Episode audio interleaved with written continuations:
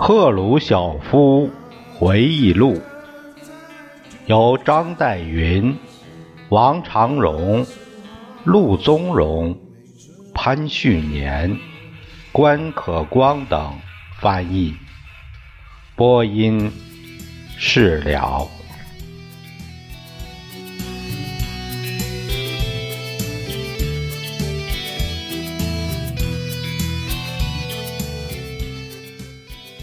啊，这节说的是大清洗年代，它下面有一个这样的前言解读。这段是苏联历史上最可怕的一段时期的记述，这不可避免的是一篇言而不尽的歪曲了的记述。跟莫洛托夫和马林科夫不一样，赫鲁晓夫在一九三八年被派往乌克兰去做该地的大清洗扫尾工作，准备重建残破的党组织之前，并没有积极参与清洗的过火行为，但对当时的种种，他知道的很多。他的前辈同事们的被枪决，使他直接受到好处。而从他现在的叙述，哎，也就是关于亚罗斯拉夫斯基事件的叙述中，也已经足够说明，他同当时任何其他党的高级干部一样，自己也干了一些卑鄙的活动。甚至在到达基辅以前就已经如此。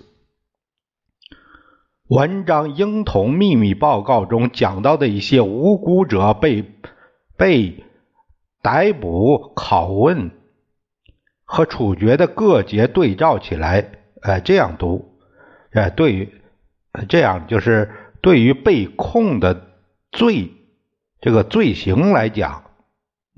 这些人是完全无辜的，尽管在其他方面不是清白的。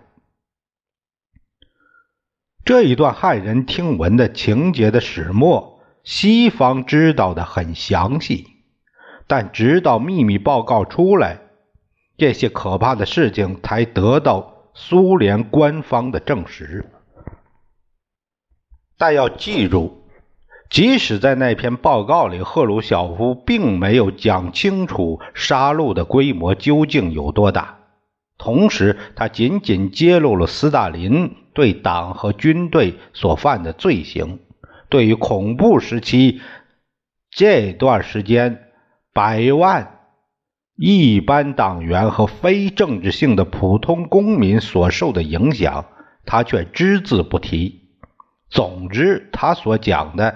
通篇只是斯大林对党所犯的罪行，而不是斯大林对整个苏联人民所犯的罪行。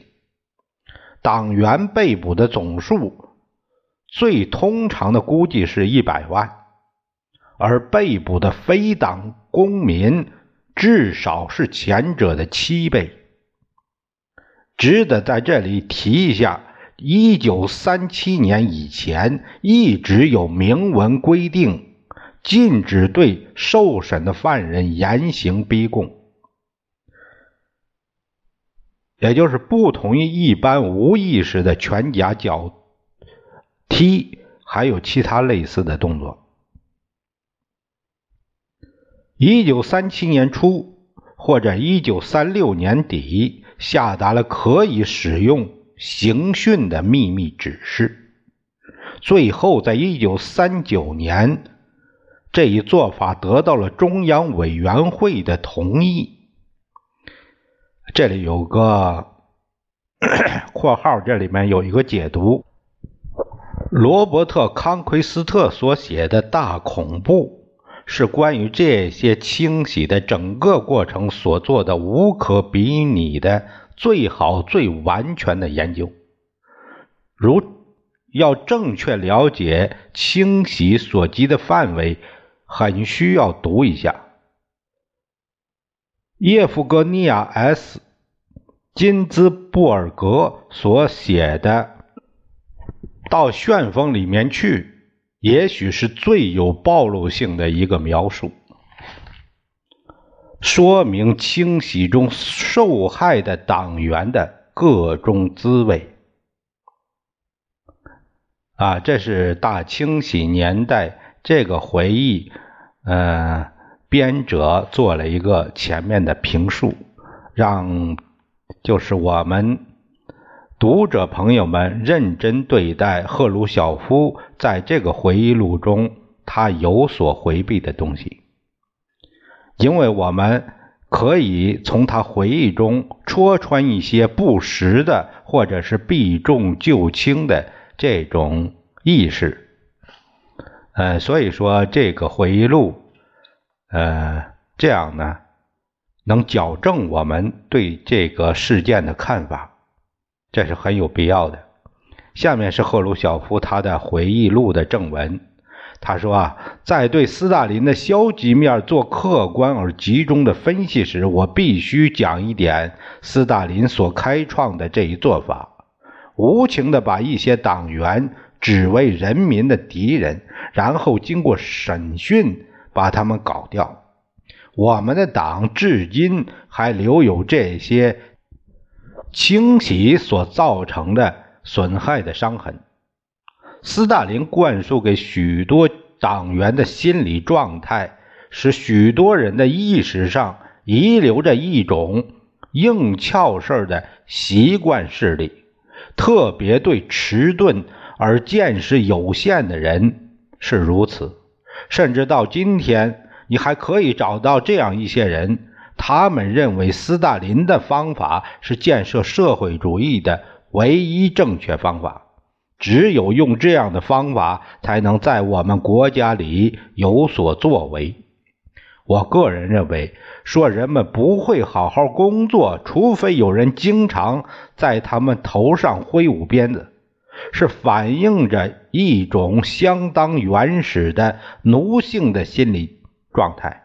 如果你相信奴隶社会的心理学是什么样呢？必须用强制力量使人民规规矩矩，否则他们就要造反。那么你也许会同意这些人的想法，觉得斯大林对苏联人民的压制是不可避免的历史需要。但我想这种说法是毫无道理的，而且它违反了我们马克思列宁主义的。一个基本信念，即创造历史的是人民，而不是某一个强有力的个人。十月革命的胜利是人们响应列宁的令人信服的合理的领导而取得的，不是在他鞭子下驱赶下取得的。人民追随列宁，因为他们相信他，不是因为他们害怕他。列宁把人民的愿望集中统一起来，加以提高。斯大林却用威吓的手段逼使人民和党服从。整个事情从一九三四年的一个晚上开始，电话铃响了，我拿起听筒。电话里是卡冈诺维奇，他说：“我在政治局里打电话，马上到这里来，有紧急事情。”我直接赶到克里姆林宫，卡冈诺维奇迎接着我，他脸上有一种惊慌的神情。我立刻警惕起来，准备应付一切情况。我心里在想，发生了什么事？发生了一件可怕的事情。他说：“基洛夫在列宁格勒被谋杀了。详细情况我以后告诉你。现在政治局正在讨论这件事。我们正在组成一个到列宁格勒去代去那儿的代表团。斯大林、弗罗西洛夫、莫洛托夫，再加上……”从莫斯科党组织和莫斯科工人阶级里选派出六十个这样的人做一个代表团，你将带领这个代表团，你将在那里参加守灵，然后伴送基洛夫的遗体回莫斯科。很好，我直接赶到莫斯科市委，我凑集了一个代表团，当夜就动身去列宁格勒。我没有看到斯大林、弗洛西洛夫和莫洛托夫，他们是坐专车另外走的。我觉得列宁格勒全程都沉浸在哀悼的气氛中，虽然这也许只是我以自己的感觉推夺别人。已经发生的究竟是个怎么回事呢？我们大家都不清楚，我们只知道谋杀基洛夫的凶手是一个叫尼古拉耶夫的人，他曾经参与。托洛茨基分子在后面策划，我们全都真诚的感到愤慨。这里有一个解读，这个解读比较长，就是对这个事件可能有一些新的认识。谢米基洛夫这个人，第二章中曾提到过，长期来是斯大林的忠诚拥护者，他接替继。诺维耶夫成为列宁格勒党组的领袖，从而树立了很强有力的地位。在帮助斯大林击败反对派以后，他对执行一项报复性的迫害政策是否必要和可取提出了不同意见。特别当这一政策的执行需要涉及到杀人时。他尤其反对。在接近斯大林的人中间，只有他一个人具有足够的力量，可以直率地讲出自己的看法。同他抱有类似想法的其他人，把他看作斯大林另外的一个领袖。他于1934年12月1日在他的列宁格勒的办公室被枪杀。凶手是一个心怀不满的前布尔什维克党人，名叫尼古拉耶夫。他早被开除出党，但不是像赫鲁晓夫说的那样，因为他是托洛茨基分子，而是因为他和党的官僚组织争吵。基洛夫受到国葬的待遇，荣尊荣备至。斯大林也表现得很伤感，但有不少人相信这一谋杀案的幕后主使就是斯大林本人。尼古拉耶夫肯定不是受任何反对派别的指使而行事的。后来，一九三八年被革了职的警察头子雅各达进行。决定其生死的审讯时提出的一个罪名是他曾便利了建议谋杀的作案。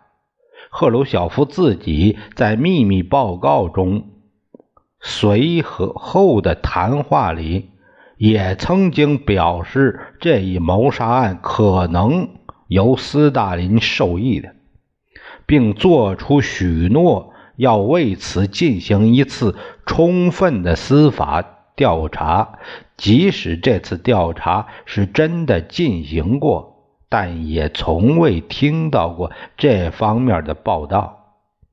正是基洛夫的被杀触发了那一场大清洗，从列宁格勒开始，在继任的警察头子们的主持下，扩大到了全国。把国家窒息在恐怖中，使幸免于难的人民陷入一种恐惧战栗的麻醉状态。这就是基洛夫事件。赫鲁晓夫继续回忆说：“他说，我记不起我们在列宁格勒待了多久。”我想是两三天，我们轮流站在灵柩旁边守灵。列宁格勒的居民们陆续到灵前同谢尔盖伊·米洛维奇的遗体做最后的告别。我能看出卡冈诺维奇精神上受到很大的震动，甚至有点受惊。我说：“我说不上。”呃，其他领导人对吉洛夫之死的感觉怎么样？在斯大林守灵之时，我曾仔细观察他，他有着极大的自制力，他的表情是绝对无法看透的。我甚至完全没有想到，他心里除了基洛夫的去世外，也许还在想些别的什么东西。作为莫斯科市省市委书记，我的一部分工作是督管内务人民委员部莫斯科办事处的活动。这一办事处的负责人是列坚斯同志。这个列坚斯啊，是他的全名叫 S. 列坚斯，是斯维特拉娜·阿里路耶娃的姨父。他在大清洗时期很活跃，但在1939年贝利亚主管内务人民委员部后突然消失。这位列坚斯同志，他是斯大林的连襟，一个波兰族人。他是个好同志，从1914年起就是党员，后来斯大林把他枪决了。我从列监司处获悉，内务人民委员部的工作活动在基洛夫被害后起了剧烈的变化。在这次谋杀事件前，契卡对人民采用行政办法是罕见的。我这里所说的行政办法是指逮捕和审讯。这样的办法只在处理公开反苏苏维埃性质的活动的案件时才使用。啊，例如我们在处理莫斯科的停工和罢工事件时，总是跑到宿舍或工厂去。对工人们做解释，说明为了在生产上赶上我们的敌人，我们不能不提高生产定额。这里有一个注释，也就是在基洛夫被杀事件以前，早就有过许多逮捕，有的交付审讯，有的没有审讯。反苏活动这个词儿的含义原原是很广泛的。但党的团结曾是一个神圣的概念。一个党员仅仅因为同斯大林的正统主义有分歧，或有过分歧，甚至只是有微小的分歧，就算犯了大罪。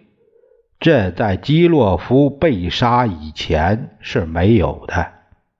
内务人民委员部是一九三四年七月成立的，它的前身是列宁于一九二一年设立的国家政治保卫总局，也叫 GPU 格别乌。而中国政治保卫总局的前身就是七卡，七卡是什么？肃反委员会也是由列宁设立的啊，这些机关。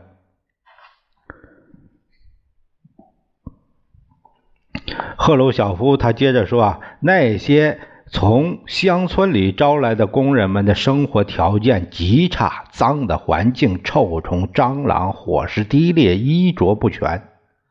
当他们的生产定额的集体合同需要做有利于国家的调整时，不免促使他们的不满情绪有所加深。在这种情况下，我们总是跟他们一起坐下来，设法向他们解释，使他们有了解，有时候要把国家的利益放在个人利益之上。工人们通常是能够谅解的，很乐意继续工作。即使他们的生产定额要提高百分之十或百分之十五，而他们的工资照旧不变。如果有某几个人拒绝遵守必要的条件，就会受到党的公开谴责。但我们几乎总是避免对他们采取行政办法。基洛夫被害事件以后，一切突然改变。列坚斯告诉我，他已接到指示，要清洗莫斯科。没有问题，莫斯科是需要一些泻药的。这个城市充斥着许多要不得的分子，游手好闲的寄生虫、投机分子没有得到及时清除，于是开列了一张应该驱离这个城市的人的名单。我不知道他们被送到什么地方去，我从来没有问过。我们总是遵循这个规矩：如果某件事你没有被告知，那就意味着它跟你无关。这是国家的事情，你知道的越少越好。不管怎么样。把这些犯罪分子从莫斯科放逐出去，是基洛夫被害事件后开始的镇压行动的第一阶段。这里有个解读：事实上，基洛夫被害事件后开始的镇压行动的第一阶段是发生于列宁格勒本地的一阵政治性逮捕。赫鲁晓夫这里所说的莫斯科内的犯罪分子，实际上跟此事毫不相干。赫鲁晓夫继续说：“不久，政治恐怖就开始了。他的内幕活动，我只偶尔意外的看到一点点。”在对列宁格勒反对派分子的审讯正在进行的那段时期内，如果斯大林和莫洛托夫暂离莫斯科，总是由卡冈诺维奇和谢尔戈·奥尔中尼启泽留守代理。有一次，我为了市政方面的某件事情，走过中央委员会办公室去找卡冈诺维奇。卡冈诺维奇得到通知说我在门外，他就叫我走进他的房间。谢尔戈·奥尔中尼启泽和杰米扬·别德内伊在一起，他们在商量关于反对派分子的审讯和这一审讯怎么见报的问题。一系列谴责反对派分子的文章正在陆续刊登出来，为实际上早已出决定的严厉判决准备舆论。当时的情景我记得很清楚：希尔戈和卡冈诺维奇向杰米扬·别内衣内衣啊，他说：“啊，杰米扬同志，你有没有写好一首我们可以用得上的诗？”呃，是的，杰米扬回答。接着，他就把这首诗念了一遍。他念完后，房间里令人尴尬的沉静了片刻。卡冈诺维奇第一个说起呃话来，他说：“这同我们设想的不太符合。”杰米扬同志，脾气急躁的谢尔哥不再兜圈子了。他兴奋地敦促米杰米扬做进一步的努力。杰米扬别的内衣是一个胖子。完全秃顶，他的头好像一个大铜锅。他用和善的眼睛看着他们。呃，我恐怕不能写得更好了。我已做了很大的努力，但我所能挤出来的就是这么一点点。对这些反对派分子，我就是下不了手，我搞不了。对他们，我感到无能为力。实际上，他使用了一个更生硬、更大胆的词语。我不知道杰米扬所写的那首诗后来有没有刊印出来。显然，他并不完全相信那些反对派分子是罪犯。正因为这样，他不能在他的诗句中集中足够的灵感和党性来把他们毁灭。他就是不能肯定他们是敌人。顺便提一下我自己的态度，很自然，我是站在卡冈诺维奇一边的。也就是说，站在斯大林的一边，所以在那时候，我用不以为然的目光凝视着杰米扬。但现在我懂得了杰米扬为什么要有怀疑。这里有个注解：杰米扬边的内衣是一个蹩脚的雇佣诗人。他当时也许怀疑过，但很快就改变了过来了，写出了一系列。令人作呕的诗篇来践踏那些被告人，这里边包括红军遭清洗时的一些主要的受害者，并要求做出野蛮的惩处。哎，这什么都是有故的呀！